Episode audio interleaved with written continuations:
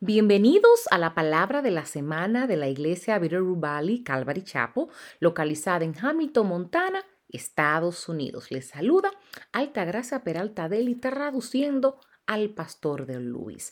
El mensaje de esta semana se titula La cuenta de banco espiritual y se enfocará en el libro de Efesios capítulo 1 en el versículo 3. Y te pregunto, ¿sabes todas las bendiciones que Dios tiene para ti? En Efesios, en el capítulo 1, en el versículo 3, Pablo dice lo siguiente. El Dios y Padre de nuestro Señor Jesucristo, que nos ha bendecido con toda bendición espiritual en los lugares celestiales en Cristo. Hay cuatro verdades poderosas en este versículo que debes notar. Primero, ¿quién está, quién está detrás de todas estas bendiciones? La declaración de bondad viene del Dios y Padre de nuestro Señor Jesucristo. Lo que esto revela es que estas bendiciones de ninguna manera son provocadas por la actividad de los hombres. No se exigen ni se imponen condiciones a estas bendiciones, solo la dirección para obtenerlos en Cristo.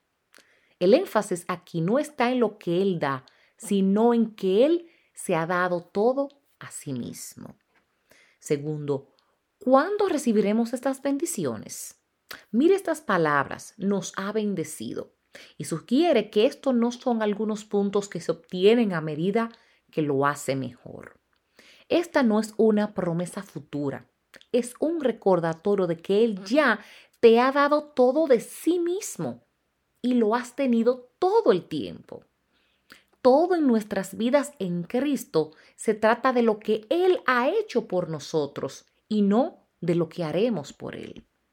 Número 3. ¿Cuántas de las bendiciones recibiremos?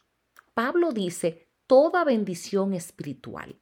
No la mayoría, no alguna, sino todas las bendiciones espirituales. Estas bendiciones son de naturaleza espiritual, no material, ya que lo material pasa y las cosas espirituales duran para siempre.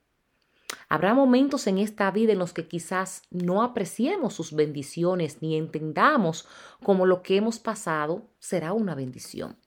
Pero un día nos maravillaremos de cómo en todas las cosas Él coopera para el bien de aquellos que lo aman, para los que conforme a su propósito son llamados.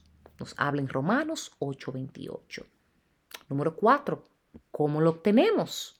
Se nos dice que están en los lugares celestiales en Cristo.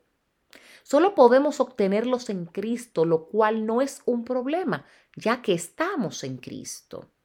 También vemos que estas bendiciones están en lugares celestiales, lo que significa que estén fuera del alcance, sino que están sujetas a límites terrenales. Cinco veces en los primeros tres capítulos Pablo menciona nuestras riquezas en Cristo.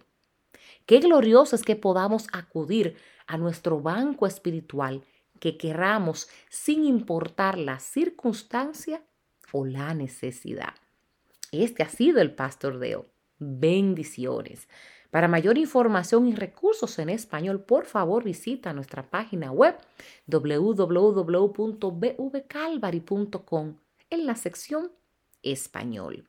Si este mensaje ha sido de bendición para ti, compártelo con quien deseas que sea bendecido.